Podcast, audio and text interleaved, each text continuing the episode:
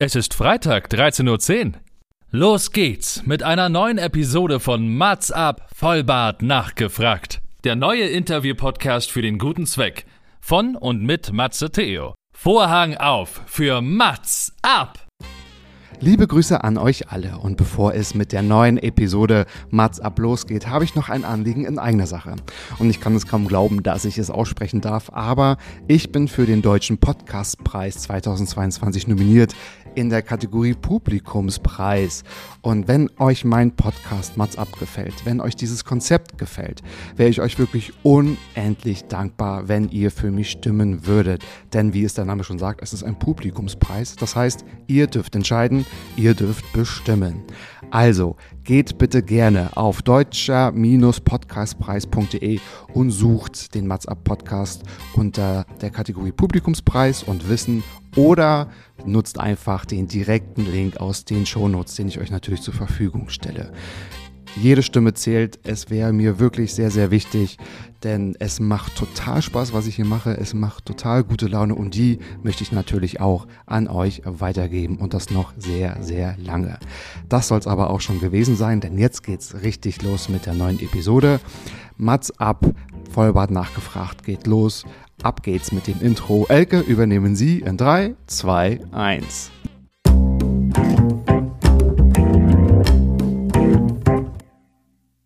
Mats ab, Vollbart nachgefragt ist noch ein neuer Interview-Podcast. Es kommen Leute zu Wort, die Matze Theo, das bin ich. interessant findet und die vorher noch nie die Gelegenheit hatten, ihre spannenden Geschichten zu erzählen. Zehn Fragen, Naja, also fünf. Oh, noch fünf. Ja, also zehn in Summe. Oh, egal. Im Anschluss an das Gespräch verabreden sich beide zu einer guten Tat. Mats ab, Erika die Witt.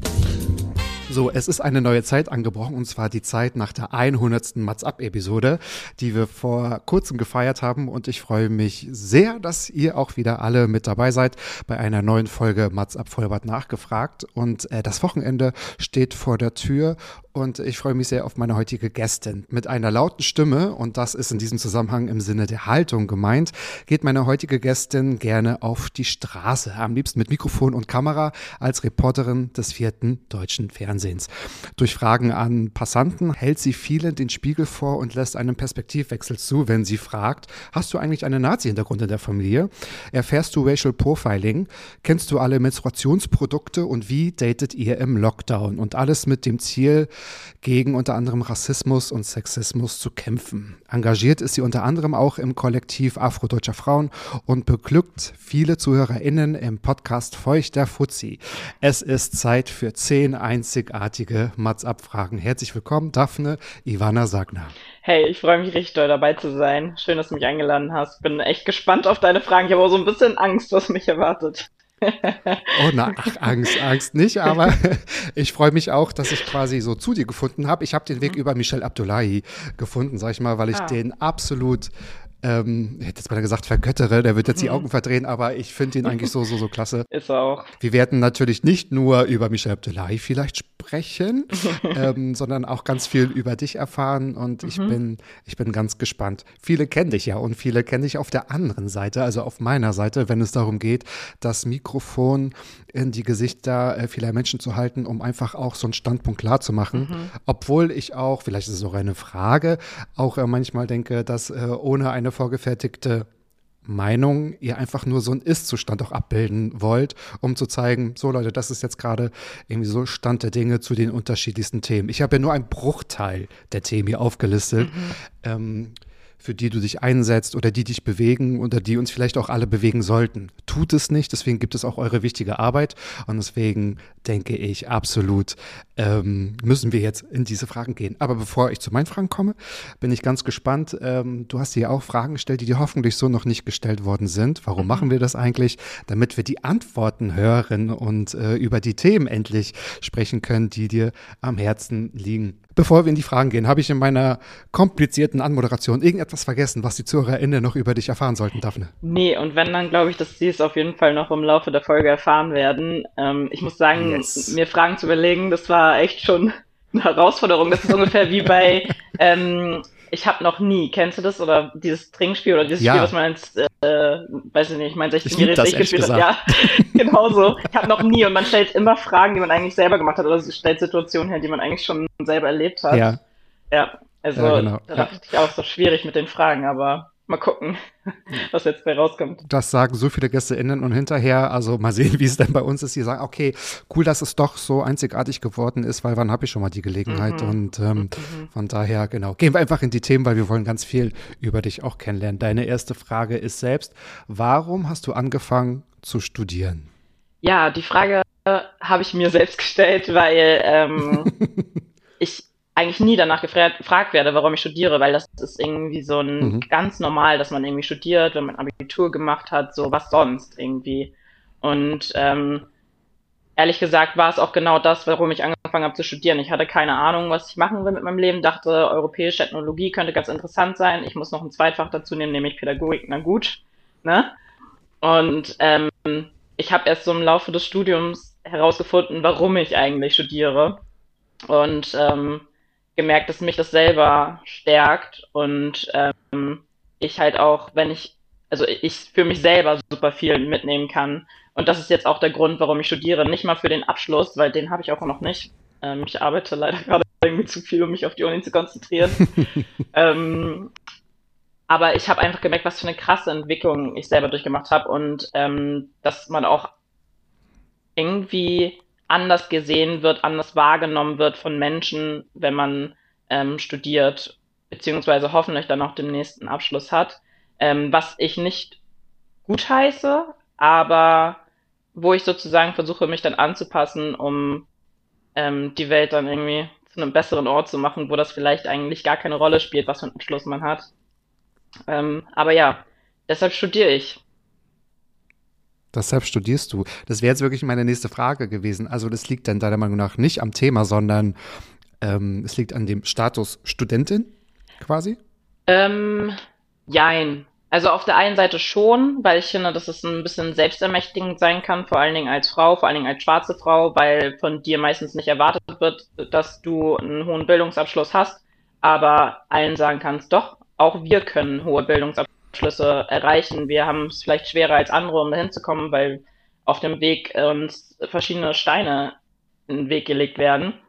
Ähm, dazu muss ich aber sagen, dass ich doch es doch vielleicht relativ einfach hatte im Gegensatz zu anderen.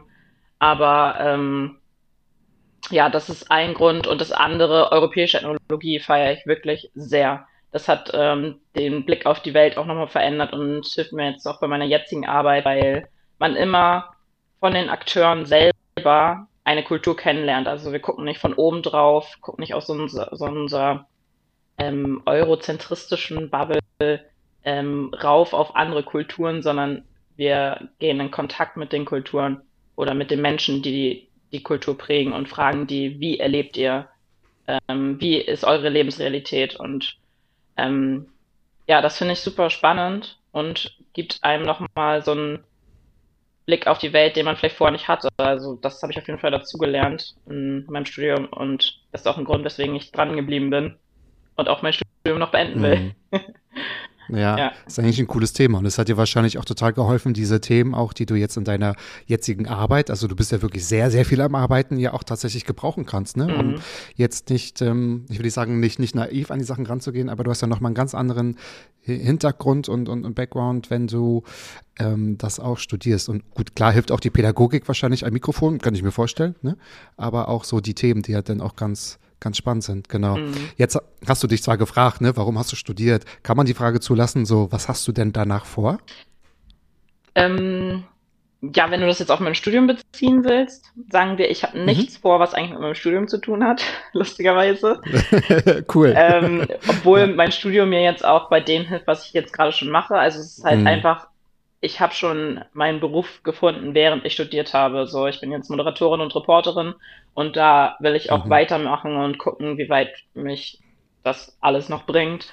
Und ich glaube, dass mir das Studium in der europäischen Ethnologie vor allen Dingen auch richtig doll geholfen hat, vor allen Dingen was Interview-Sachen angeht und Recherche und ähm, solche Sachen. Auch die Pädagogik natürlich. Ähm, also von daher werde ich den Job machen, in dem ich jetzt gerade schon bin. Und mein Studium hat bestimmt, trägt bestimmt einen Teil dazu bei, aber ähm, ich denke, ja, also ja, ohne Aber. Ohne Aber. Ja. Das Aber schneiden wir raus. genau. Ja, aber das ist vielleicht auch ganz gut, weil du jetzt gerade gesagt hast, also das möchtest du unbedingt weitermachen und das machst du auch total toll, was ich dir sagen kann. Also Danke. als Feedback, weil ich natürlich die ähm, ich hoffe, das kommt auch so als Lob rüber, die ganzen äh, viertes TV-Clips in die Mittagspausen immer packe. Mhm. So, das sind so drei, vier, fünf so äh, für den zweiten Nachmittagskaffee quasi. Cool. Und äh, das tut auch immer irgendwie ganz gut. Jetzt passt deine zweite Frage wirklich. Also als hättest du dir einen roten Faden wirklich auch hingelegt. Was für einen Beruf hättest du denn verfolgt, wenn sowas wie Gesellschaft oder Zwe Selbstzweifel dich nicht davon abgehalten hätten? Ähm, dann wäre ich wahrscheinlich oder hätte ich versucht, Sängerin zu werden. Es war irgendwie richtig krass, weil ich irgendwann während meines Studiums mal so drüber nachgedacht habe, was wollte ich eigentlich werden früher, als ich noch in der Grundschule war. Also das war mein erster Gedanke, was ich werden will. Und ich war, wollte in der Grundschule immer Sängerin werden. Und dann ist mir aufgefallen, ich habe das die letzten Jahre total vergessen. Wahrscheinlich, weil man dann sowieso sagt, das ist doch brotlose Kunst. Und äh, wie wahrscheinlich ist das, dass du damit Geld verdienen kannst, dass du erfolgreich damit wirst, etc. So, und deshalb denkt man dann vielleicht auch gar nicht mehr darüber nach. Ähm, zudem kommen dann meine Selbstzweifel dazu. Ähm, weil ich glaube, das ist eines der Sachen, was ich am liebsten mache, singen. Und mhm. gleichzeitig aber dann auch die Sache, wo ich am meisten Selbstzweifel habe und wo ich am verletzlichsten bin irgendwie. Und deshalb ist es vielleicht auch so eine Sache, ja, ich wäre jetzt Sängerin, aber wäre ich wirklich Sängerin? Weil, also, naja, wenn die Selbstzweifel nicht da sind, dann bestimmt, weil ähm, ich es auf jeden Fall liebe zu singen. Mhm. Das heißt, singen total gerne, aber das auch zu präsentieren, also präsentierst du das, weil du bist ja jetzt auch als, als Tänzerin aktiv, richtig? Ja. Das lässt sich auch gut verbinden. Ja, voll gut. ähm, das stimmt tatsächlich. Ähm, Tänzerin wollte ich äh, zwischendurch auch mal werden. Ähm, also professionelle Tänzerin und wollte eine Ausbildung auch in dem Bereich machen, habe es dann aber nicht mehr verfolgt. Es sind auf jeden Fall beides Dinge, die mir sehr am Herzen liegen. Ich habe diverse Auftritte in meinem Leben gehabt, auch als Tänzerin und als Sängerin so. Ähm, also auch wenn das jetzt keine riesigen Auftritte waren. Ähm, aber ich denke trotzdem echt fast gefühlt jeden Tag darüber nach, ob ich nicht mal wieder rausgehen will, also irgendwie ein Video drehen, wo ich singe oder tanze und es einfach so mit der Welt scheren möchte. Und dann mache ich es irgendwie aber nicht. Das, und ich glaube, es sind meine Selbstzweifel, das ist mein Perfektionismus, der mich oftmals davon mhm. abhält. Ich fand es richtig krass, ein Kumpel von mir, ähm, der hält inzwischen auch TED Talks zu dem Thema ähm, und hat es gleich an mir ausprobiert, ähm, gleich zu Beginn schon und meinte so, Daphne, was wolltest du eigentlich mal in deinem Leben werden? Und ich dann auch, ja, Sängerin. Und dann meinte er so, ja, und warum machst du das nicht? Und dann meinte er so, man sollte eigentlich nie länger als fünf Sekunden über eine Sache nachdenken, die man eigentlich wirklich machen will, und man sollte sie einfach machen. So. Und ich war so, ach nee, hau mir ab mit deinem Gelaber, ich mach's jetzt, ne? Es tut ja richtig weh, wenn man sowas hört. Ja, ne? ja so, ach Gott, du nervst. Aber ich hab, er meinte dann so, ja, du planst jetzt innerhalb einer Stunde dein Auftritt, dein, dein Konzert, das nur du machst. Und ich so, ich habe keine Band, ich habe keinen Ort, nichts. Also machst du, du stellst eine Gruppe äh, bei Facebook lustigerweise und ähm, lädst jetzt alle ein. Und dann habe ich das innerhalb einer Stunde alles gemacht. Ich habe innerhalb von einem Monat wow. eine Band gefunden, Veranstaltungsort. Es sind 150 Leute gekommen und ich habe mein eigenes Konzert gegeben. Und das war wirklich so über alle jeglichen Selbstzweifel und Perfektionismus hinweg habe ich das dann einfach durchgezogen. Und es hat richtig gut getan. Das war richtig geil. Aber das ist jetzt auch schon irgendwie zwei Jahre oder so her. Drei Jahre, ich weiß es nicht. Ja. Krass, aber es ist der erste Schritt. Also ich glaube, jetzt werden sich alle zu erinnern, wahrscheinlich so insgeheim, mhm. intuitiv an die eigene Nase fassen und genau darüber nachdenken, oh, was wäre denn meine Antwort gewesen ja. und was hätte ich in dieser Stunde umsetzen müssen. Ja, ja. Ich finde es auf jeden Fall wow. spannend, das mal e echt durchzuziehen. So. Also. Ja. Mh. Ja, und eigentlich gibt es kein Aber, was einem davon abhalten könnte, ne? mhm. ne? Zieh es durch. Mhm. Ja. Oh, wow, okay. Hm. Aber wie langweilig wäre es denn jetzt deine, äh, deinen Fünfjahresplan zu erfragen, sondern wir drehen den Spieß einfach um. Du bist also auf einmal wieder 14 Jahre alt, aber mit deinem jetzigen Mindset, was würdest du anders machen, fragst du dich? Ich habe da schon so oft drüber nachgedacht und hm, ähm, mir gewünscht, dass ich irgendwie 14 bin mit meinem jetzigen Mindset, damit ich irgendwie so die Leute um mich herum und ähm, den Vibe um mich herum einfach keine Ahnung verändern könnte. Also ähm, ich würde sagen, würden vielleicht andere nicht sagen, aber nein, ich würde sagen, ich war immer eine von den Coolen und ich habe das nicht so richtig genutzt. so, ich habe meine Privilegien nicht genutzt mhm. und ich hätte, würde heute viel mehr für Leute einstehen, die ähm, gemobbt werden oder ähm, für Ungerechtigkeiten, würde mich mit LehrerInnen streiten, die irgendwie rassistische Verhaltensweisen an den Tag legen oder so und versuchen, die halt ähm, mit meinen Argumenten, die ich heute hätte, irgendwie ein bisschen sensibler zu machen für bestimmte Themen. Also SchülerInnen, LehrerInnen, solche Sachen. Das sind eigentlich so Sachen, die ich anders machen würde dann heut, heute mit meinem 14-jährigen Ich. ja. Ja. Ja, das habe ich mich auch mal schon ganz oft gefragt. Mhm. Ich denke manchmal so darüber nach und denke mir, gut, das ist immer die Frage, hat, hat man jetzt dieses Mindset von heute oder halt nicht? Mhm. Ich würde jetzt, wenn ich dieses Mindset hätte, jetzt nicht nochmal 20 sein oder so, weil da dachte ich mir so, da habe ich habe ich viel zu viel gemacht, ohne zu wissen, irgendwie, was ich eigentlich will und mich irgendwie so treiben lassen, ohne mich zu hinterfragen. Und es geht wahrscheinlich vielen so mit 14, das ist ja noch mal ganz anders, wenn man mitten in der, in der Pubertät äh, so steckt. Ich denke mir immer, ach man, das tut einem ja gar nicht gut, so eine was wäre wenn, mhm. sondern ich denke mir immer, gut, dann wäre ich vielleicht total uncool gewesen. Oder nicht, dass ich jetzt cool bin, aber heißt, vielleicht wäre ich jetzt ein ein richtiges Arschloch, wenn ich damals schon alles gewusst hätte und hätte gewusst, ja, ich weiß eh, wie es läuft, also kann ich irgendwie alles verändern. Mhm. Aber der Ansatz ist natürlich toll. Beeinflusst sich denn aber diese Frage jetzt in deinem Tun jetzt, also dass du da jetzt noch präziser wirst oder keine, mh, keine Chance auslässt, alles Mögliche in deiner Arbeit gegen Themen zu, zu richten? Ähm, ja, also ich glaube, dass ich auch oftmals darüber nachgedacht habe, was ich jetzt mit meinem jetzigen Mindset als mein 14-jähriges Ich gemacht hätte, weil ich gerade versuche, ähm, mich viel mit sozialer Ungleichheit auseinanderzusetzen, dem entgegenzuwirken, auch mich selber zu reflektieren und ähm, mein Verhalten zu verändern und alle Leute um mich herum mitzunehmen, so. Und irgendwie ist das so eine Sache, die mir sehr am Herzen liegt und ähm, wo man vielleicht auch denkt, ja, die will ich auf jeden Fall besser machen als früher und ich will das wissen, was ich jetzt habe und ähm, die Energie, die ich jetzt habe, nutzen, um da einen Schritt weiterzukommen. Und vielleicht Sängerin zu werden. noch, noch, noch, noch ein Job obendrauf. ja, mein Management meinte zum Beispiel, das ist okay. ja auch immer noch möglich und ich war so, okay, wir werden sehen. Okay, wann? Okay, macht mir meinen Kalender ja. voll. Ich verstehe.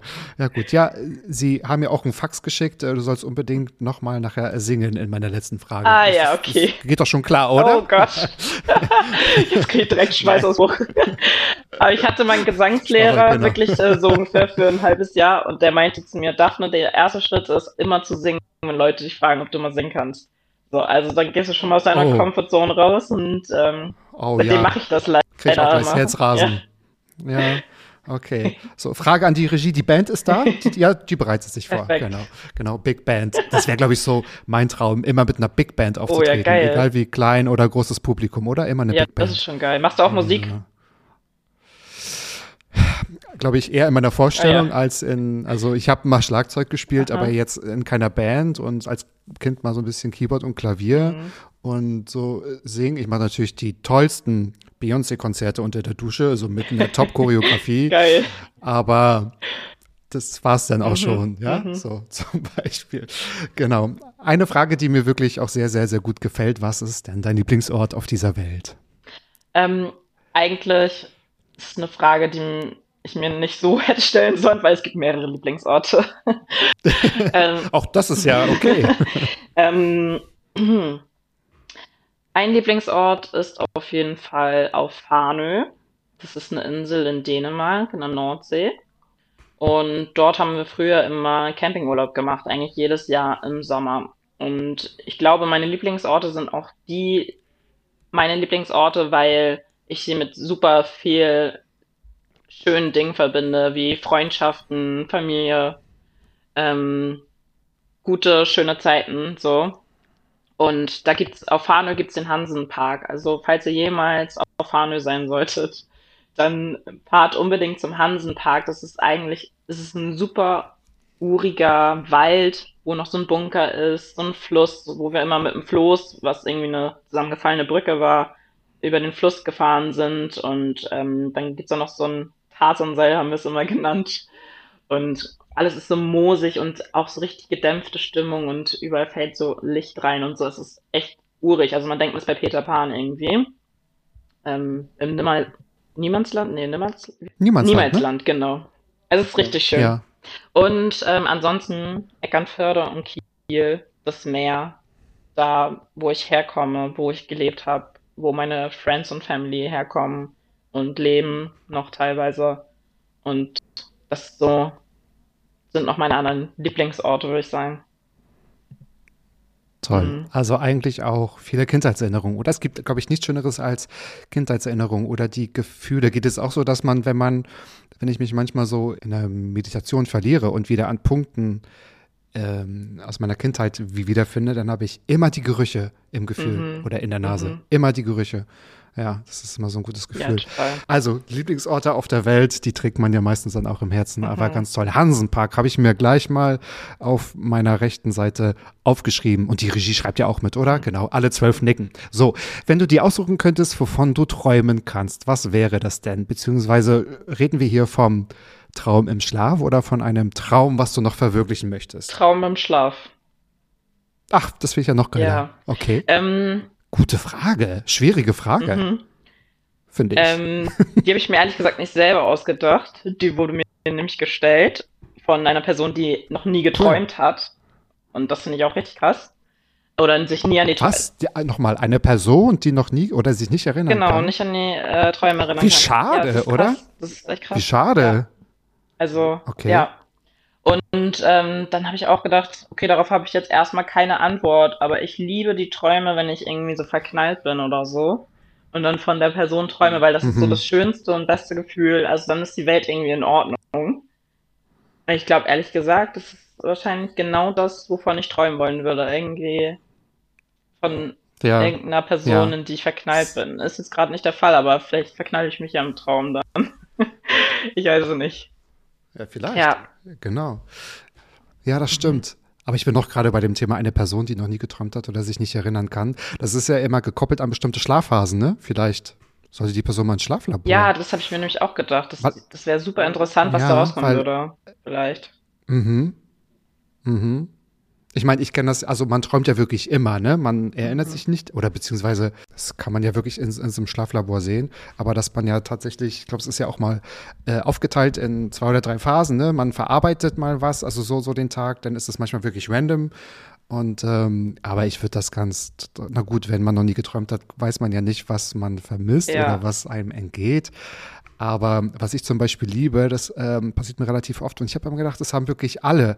Aber ich habe so beim Freundeskreis und Beziehungen gedacht, nee, das haben nicht alle. Ich werde ganz oft oder was ist oft, aber relativ häufig von meinem eigenen Lachen wach, dass ich wirklich schallend lache und dann so aufwache und dann denke ich mir, oh, und das vergesse ich immer relativ schnell, komischerweise. Dann denke ich mir, was war das, was war das, was war das? Das ist ja lustig. Talking about gute Energie, ja, oder? voll gut. Ich Genau. bin bis, Ja. also das würde ich auch gerne mal so lachend aufwachen. Ich habe bisher bin ich nur heulend mal aufgewacht, aber ähm, lachend wirklich noch gar nicht. Ja, doch, das ist eine ganz, das äh, macht Spaß so. Aber es ist eigentlich immer, ist auch interessant, es ist immer mitten in der Nacht. Das ist jetzt nicht so vor 8 Uhr, hat man ja auch manchmal, dass man irgendwo hinrennt zum Konzert oder so, das fällt mir gerade ein und dann soll was Cooles passieren und dann ist es 8 Uhr oder 7 Uhr, wann der Wecker klingeln soll oder 6 Uhr, aber das Lachen war eigentlich immer mitten in der Nacht. Ich glaube, ich gebe ein Schlaflabor. Vielleicht ist es, was die eine Person zu wenig hat, habe ich vielleicht sogar zu viel. Aber ähm, mit dem Verknalltsein, das geht ja damit vielleicht auch Mhm. einher. Genau. Eigentlich eine coole Antwort. So, gute Überleitung. Die coolen Antworten kommen hoffentlich jetzt auch noch, weil ich würde dir gerne meine fünf Fragen präsentieren, die du noch nicht kennst. Und für alle neuen ZuhörerInnen, die du, liebe Daphne, auch mitbringst, Die Daphne kann mir hinterher auch erzählen, ob es mir überhaupt gelungen ist, einzigartige Fragen zu stellen. Falls nicht, darf sie sich eine gute Tat für mich ausdenken, die ich machen soll. Vielleicht mhm. wir gemeinsam, aber vielleicht schaffe ich es auch. Ich gebe mir Mühe. Ich habe mir Mühe gegeben. Ich muss noch mal diesen ganz tollen Namen sagen. Michelle Abdullahi hat einmal im Gespräch mit dir auch gesagt, äh, es gibt eigentlich keinen rassismusfreien Raum und das ist eigentlich total erschreckend. Mit welchem gewünschten Ergebnis oder mit welchem Ziel arbeitest du eigentlich, um die Themen anzugehen? Beziehungsweise brauchst du ein Ziel, damit man nicht ständig die Möhre vor der Nase hat? Ja, also man braucht auf jeden Fall ein Ziel. Ähm, da bin ich aber auch gleichzeitig ein bisschen pessimistisch, weil ich glaube, dass ich es nicht mehr leben werde, dass es keinen rassismusfreien Raum gibt. Aber man sieht mhm. immer wieder Fortschritte. Also man sieht, dass das, was man macht, nicht vergebens ist und das, was die vor einem schon gemacht haben, nicht vergebens ist, weil ich habe mir das Wissen ja auch angeeignet von Personen, die vorher sich schon mit den Themen auseinandergesetzt haben. Und jetzt war ich letztens mal in der Schule und dann ist so die Generation unter mir und ich war einfach nur so krass, wie weit ihr schon seid bei einigen Themen. Und da merkt man halt, dass sich doch irgendwie was verändert ähm, in unserer Gesellschaft und es mehr Bewusstsein für rassistische Strukturen gibt und dass man nur mit dem Bewusstsein kann man ja auch da, da entgegenwirken. Und sowas sehe ich aber auch in meinem privaten Umfeld, bei Freundinnen, Familie und so, wie allen immer mehr Dinge bewusst werden und sie ihr Verhalten verändern, sich reflektieren und ich selber ja auch. Und ähm, es sind immer so die kleinen Ziele, die einem auch die Energy geben, weiterzumachen. So. Hm. Ja. Und da, glaube ich, zielt auch meine Frage genau darauf ab, weil ich denke, man braucht ja irgendwie so ein kleines Ziel. Ich würde jetzt extra dieses Wort Erfolg gar nicht nehmen, weil das, glaube ich, so ein gefühlt never-ending Story.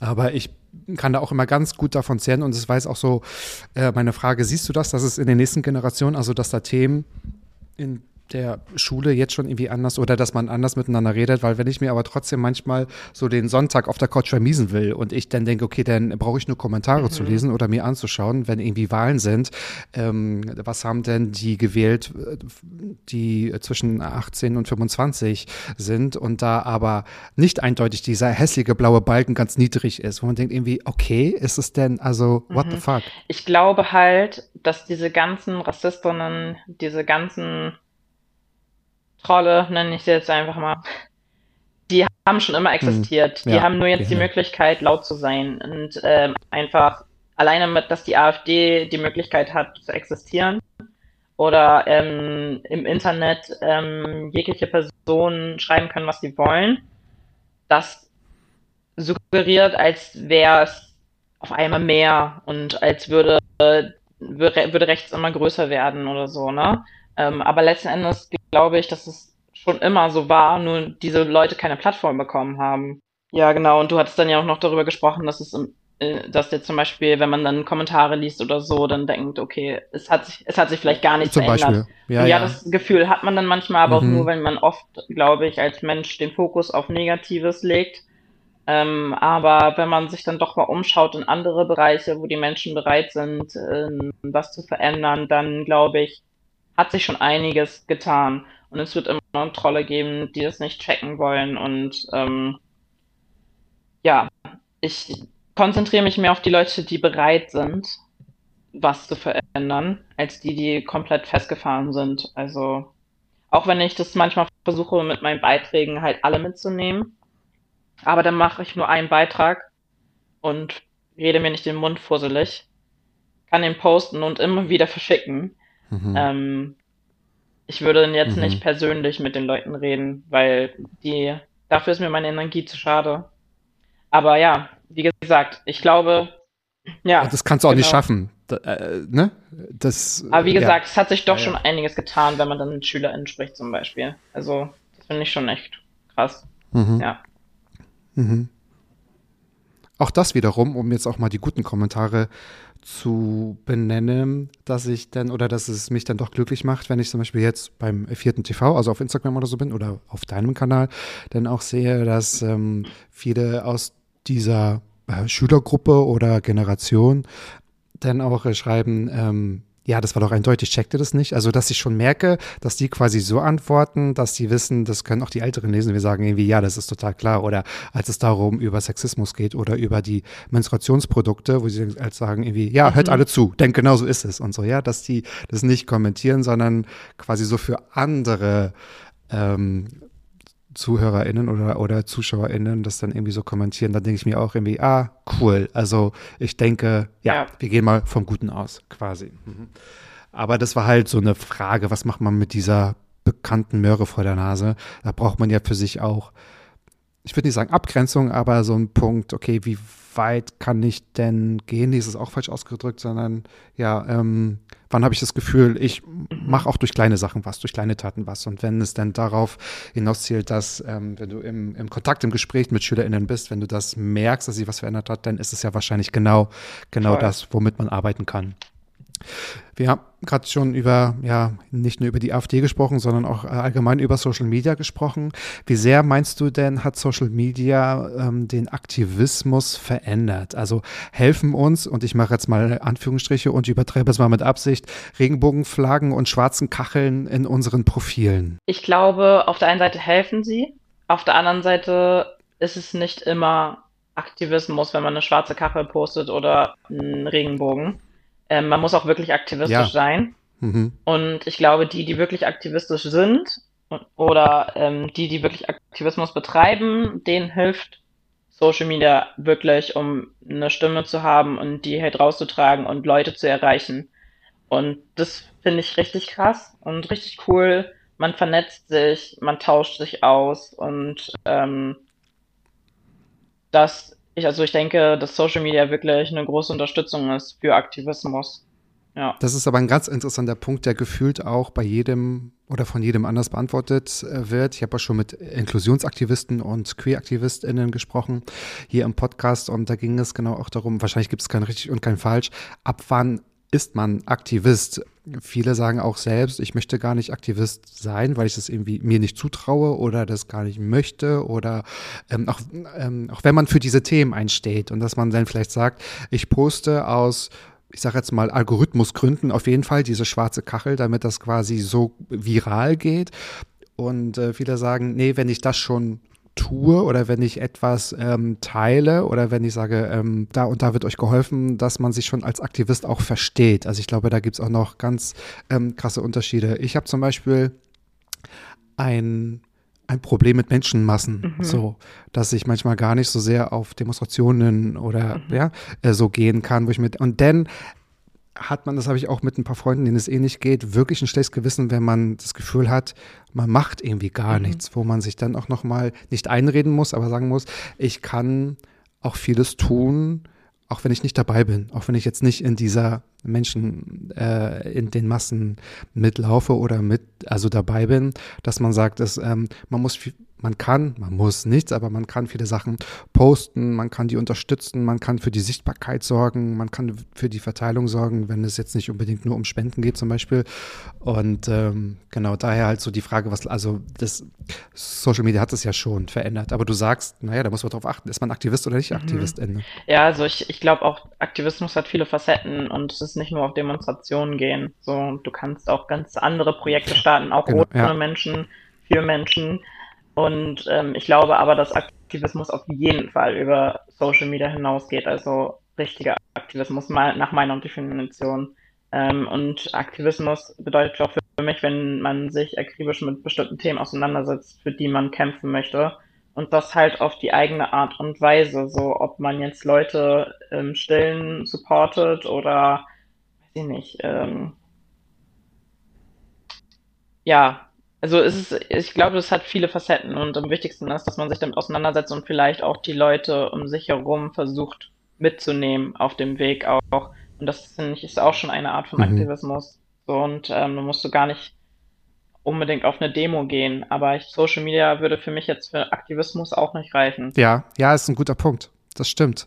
Vielleicht reicht das gar nicht aus. Vielleicht ist, ich meine, klar, es ist ja auch eine mhm. Plattform, mhm. ne, wo, wo, wo, man das zeigen kann. Aber ich habe auch gerade so überlegt und vielleicht äh, haben wir da jetzt einen Nerv getroffen, also auch bei mir, dass man vielleicht auch verwechselt, wenn man sich ähm, aktiv einsetzt, warum es nicht immer sichtbar ist auf Social Media. Also man muss es ja nicht immer ne, dreimal in einer Story posten am Tag bei Instagram. Das ist es ja nicht so, wie du mhm. sagst. Vielleicht ist da auch vielleicht der Fehler im Gedanken. Ich finde, das könnte ja auch aktivistisch ja. sein, wenn du jetzt zum Beispiel in der Uni ähm, forscht zum irgendeinem bestimmten Rassismus-Thema oder sowas. Damit bringst du ja die ganze Debatte, genau. die ganzen Diskurse vielleicht nach vorne.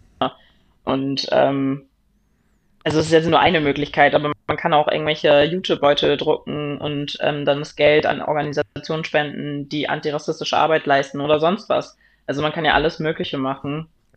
Und ich wollte nochmal sagen, es gibt auch Aktivistinnen, die hauptsächlich Social Media nutzen, um ihr, ihren Input in die Welt zu tragen. Das auf jeden Fall. Aber die haben halt davor mhm. schon ganz schön viel gemacht, um überhaupt das tun zu können. Mhm. Deshalb ist es halt nicht nur Social Media, mhm. sondern mehr als das. Also Aktivismus. Nur damit ich das nochmal richtig stellen Mehr als das, genau, absolut. Und ähm, wenn man aber dann trotzdem fragt, hat Social Media den Aktivismus verändert, dass Social Media nicht Aktivismus ist, aber dazu natürlich im Positiven auch ganz viel beiträgt, um Sachen natürlich schneller mhm. zu verbreiten und auf Sachen Voll. aufmerksam zu machen. Und wenn man auch äh, daran denkt, wenn es ja gerade um, um Straftaten oder über, äh, über Überfälle geht oder ähm, jetzt fällt mir das Wort nicht ein. Übergriffe. Übergriffe, Übergriffe. Ja. Denkt, ja. dass man Sachen, ja, manchmal ist der Kopf auch einfach leer, ähm, Sachen wirklich aufnehmen und viral verteilen kann, um zu sagen, so jetzt ähm, müssen wir hier entweder wir können den Täter finden oder wir können Zeugen finden oder wir können einfach sagen, das ist hier ums Eck passiert. Ne? Das äh, passiert mhm. jetzt nicht nur da, wo es den meisten Menschen lieb ist, sondern ganz weit weg, sondern naja, das ist wirklich ein mhm. alltägliches Thema. Genau. Ich sehe schon, ich habe mit meiner Frage ein bisschen gelust, aber schauen wir mal, was bei der dritten Frage rauskommt. Meine dritte Frage, die geht jetzt wieder an dich persönlich, denn ich würde gerne von dir wissen, wie viel Tiefe und wie viel Trigger, sag ich mal, verkraftet denn so deine mentale Gesundheit bei diesen schier unlösbaren Debatten? Weil du bist ja in so vielen Themen richtig tief drinne. Es geht um, ja, es sind harte Themen, wo es auch um ganz viel Verletz Sichtbarkeit geht und ganz viele nicht schöne Ausdrücke. Man setzt sich damit auseinander, was ganz viel passiert, mit ganz viel Gewalt etc.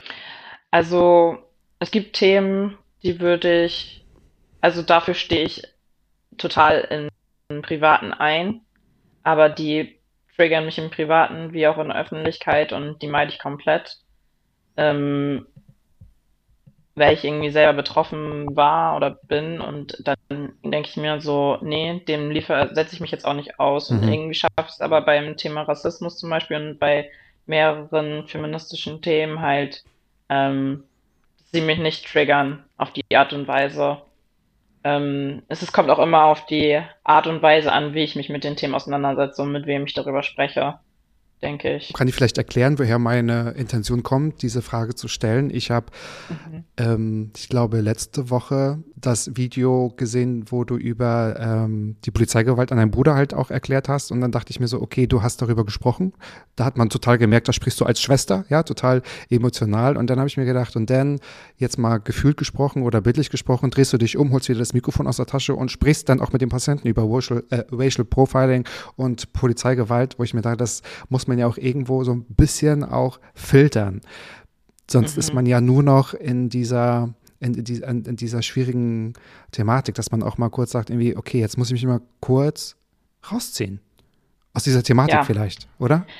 Ja, das ist halt echt verrückt, weil ähm, dieses, diesen Beitrag zum Thema Racial Profiling ähm, vom vierten, den habe ich schon Monate vorher gemacht beim vierten, aber weil, aber auch aufgrund dessen, dass meinem Bruder sowas schon mal passiert ist. Mhm. Und ähm, dass ich natürlich auch weiß, dass es nicht nur meinem Bruder passiert, sondern anderen mhm. und ich halt solche Ungerechtigkeiten nicht einfach dulden möchte, sondern was halt dagegen tun möchte.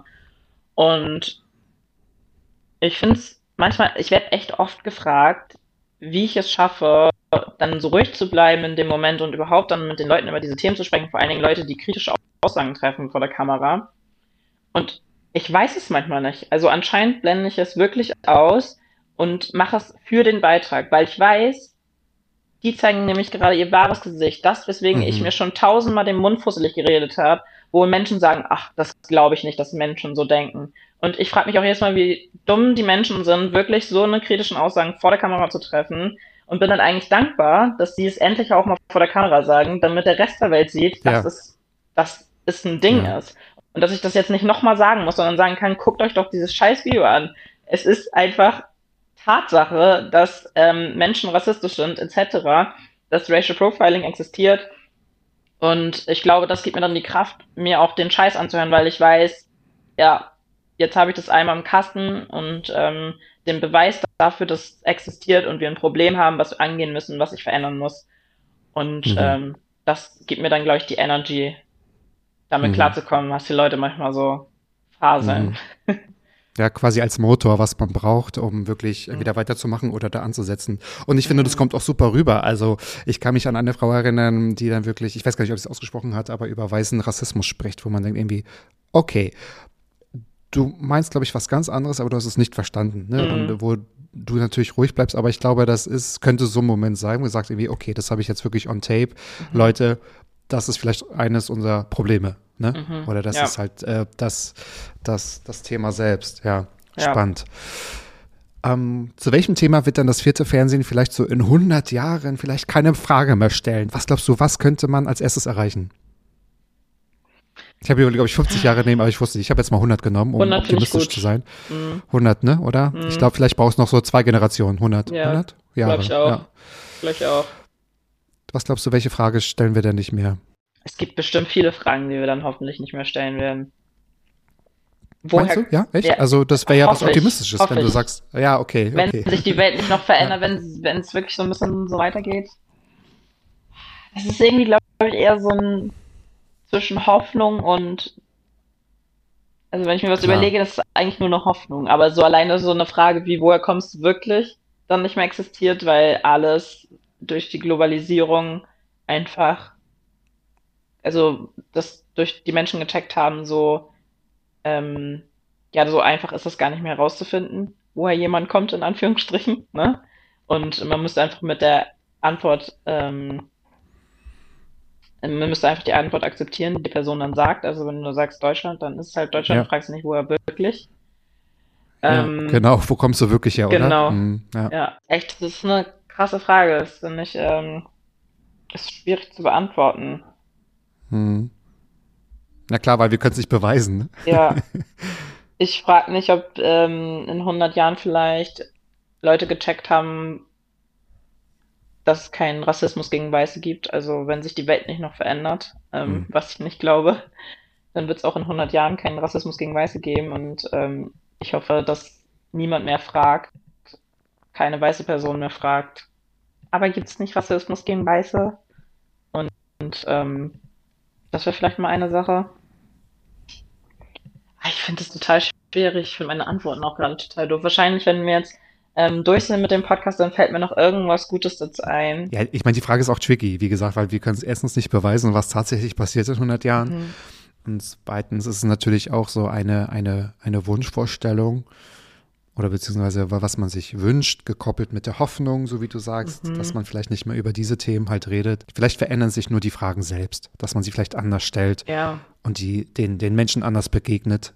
Ja, ich habe ja auch dann eher Hoffnung, dass ähm, unsere Welt rassismusfrei geworden ist und man sich alle möglichen Fragen, die man sich heute stellt, nicht mehr stellen muss. Ja, vielleicht habe ich da jetzt ähm, mhm. nicht unbedingt eine schlaue oder kreative Antwort drauf, deine Frage. Aber es zeigt, dass die Frage ziemlich gut ist. Wahrscheinlich wird sie mich jetzt noch richtig doll beschäftigen danach. ja, ich habe auch die ganze Zeit überlegt und ich komme auch immer, also klar ist mir deine Antwort natürlich wichtig. Mhm. Ich mache mir natürlich auch immer auf der anderen Seite Gedanken und dachte mir nur, es wäre ja schon mal viel geholfen, wenn die Menschen miteinander reden würden und sich Fragen stellen würden. Also jetzt nicht die Fragen, die Rassismus beinhalten oder rassistische Fragen oder mit einem bewussten, vorsätzlichen Hintergrund, ne? Mhm. Ähm, aber ähm, ja, dass die Menschen miteinander sprechen. Ja, das hoffe ich auch. Und reden. Ja. Ja. Wollen wir mal mit was Gutem aufhören? Beziehungsweise mit meiner fünften Frage, die ist bei ganz vielen gleich, so seit einigen, doch fast sogar schon einem Jahr. Und äh, ich hoffe, sie ist trotzdem einzigartig und wurde dir noch nicht gestellt. Was ist denn in deinem Leben bereits schon so gut, von dem du möchtest, dass noch ganz viel davon passiert? Einiges. Einiges. Yay, cool. Ja. Gott sei Dank. Ich habe echt ja, mega gut. Ich ein echt cooles Leben. Ähm, ja, also mein Leben ist schon mal an der Stelle richtig gut, dass ich Friends und Family habe, die ich sehr liebe, die mich lieben und das ist, glaube ich, das Wichtigste für mich im Leben überhaupt. Ähm, ja. Dann schätze ich mich auch wirklich glücklich mit dem Job, den ich gerade habe und was ich damit bewirken kann. Ähm, und auch, dass ich damit Geld verdiene. Und ich hoffe, dass das auch noch mehr wird und das nicht irgendwie so in einem Jahr wieder abebbt, sondern dass ich wirklich damit erfolgreich, in, ähm, wie auch immer man das definieren möchte, werde. Ja. Und also Beruf und Freizeit, Privates, Familie, Family, Freunde. Das läuft alles schon glück, äh, gut und macht mich glücklich auf jeden Fall. Ja. ja ich glaube, sonst kann man auch diese schwierigen Themen und dieses Pensum ja auch gar nicht so gut überstehen für eine lange Zeit, oder? Ich glaube, das ist auch nochmal Beweis äh, ausreichend genug. Und du hast ja wirklich viel auf der Liste, die du tatsächlich machst mhm. und umsetzt. Und äh, ja, Deswegen schön zu hören, auf jeden Fall. Ja. Ich bin nämlich immer auch überrascht, wenn Leute darüber ganz viel nachdenken und sagen, die haben keine Antwort. Da ich mir, oh Gott, ich finde das eigentlich sehr schade, wenn einer sagt, ich habe gerade mhm. eigentlich gar nichts, was ich mir irgendwie wünschen würde, dass es so bleibt oder beziehungsweise länger stattfinden soll oder sich irgendwie vermehrt. Von daher ganz toll, dass du da sagst, ganz viel. Ja. Allerdings. So. Daphne, ich, äh, krass, also wie schnell dann doch so eine gute Stunde vergeht und ich habe tatsächlich äh, geschafft, dir zehn Fragen mhm. zu stellen. Die insgeheime elfte Frage ist es mir gelungen. Also die Fragen, die ich dir gestellt habe. Es ist dir gelungen. Gehört? Also ich fand es ein sehr spannendes Gespräch, weil ich auch ja nicht wusste, was auf mich zukommt. Und das waren wirklich auch Fragen, mit denen ich nicht mhm. gerechnet habe. Also Test bestanden, würde ich sagen. Yay. ja. So, und wieder ist ein einzigartiges mhm. Gespräch entstanden. Das fand ich immer ganz cool, um nur kurz zu erklären, woher ich quasi dann auch komme. Ich fand es immer schade, wenn ich irgendwie gefühlt mitgelitten habe, wenn Leute auf der anderen Seite des Mikrofons so eine Frage oder eine Antwort beginnen mit, ähm, wie schon zweimal erklärt. Mhm. Ähm, mhm. Ne? Komme ich halt daher oder mhm. möchte das bewirken ja. und so. Und äh, deswegen habe ich auch total aufgehört.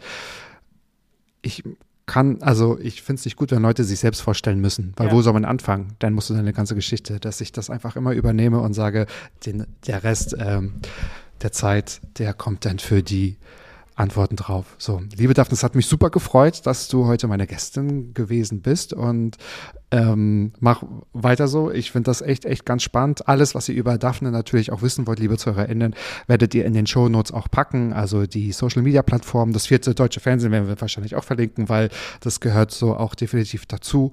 Und ihr könnt äh, Daphne und mir und uns natürlich sagen, wie ihr diese Folge gefunden habt. Denn über Feedback und über Lob und aber auch Kritik freue ich mich sowieso immer. Und wenn es euch gefallen hat, dann sagt es mir. Ich gebe es dann auch an Daphne weiter. Und seid auch nächste Woche wieder mit dabei, wenn es heißt, Mats Abfolbert nachgefragt. Jeden Freitag 13.10 Uhr. Überall, wo es Daphnes Lieblingspodcast gibt. Also überall. Liebe Daphne, ich sage ganz vielen Dank und auf Wiedersehen. Schönes Wochenende. Vielen Dank auch dir für die schönen Fragen und den schönen Vibe. Ich freue mich richtig dabei gewesen zu sein.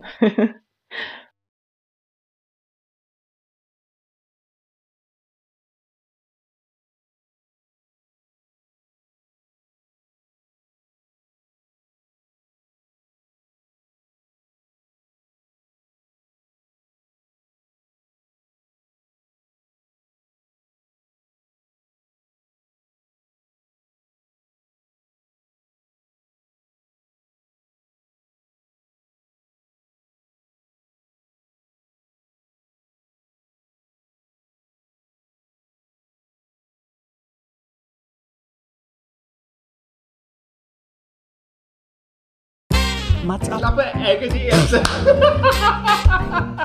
Hallim, hallim. So. Mann, du bist gefeuert.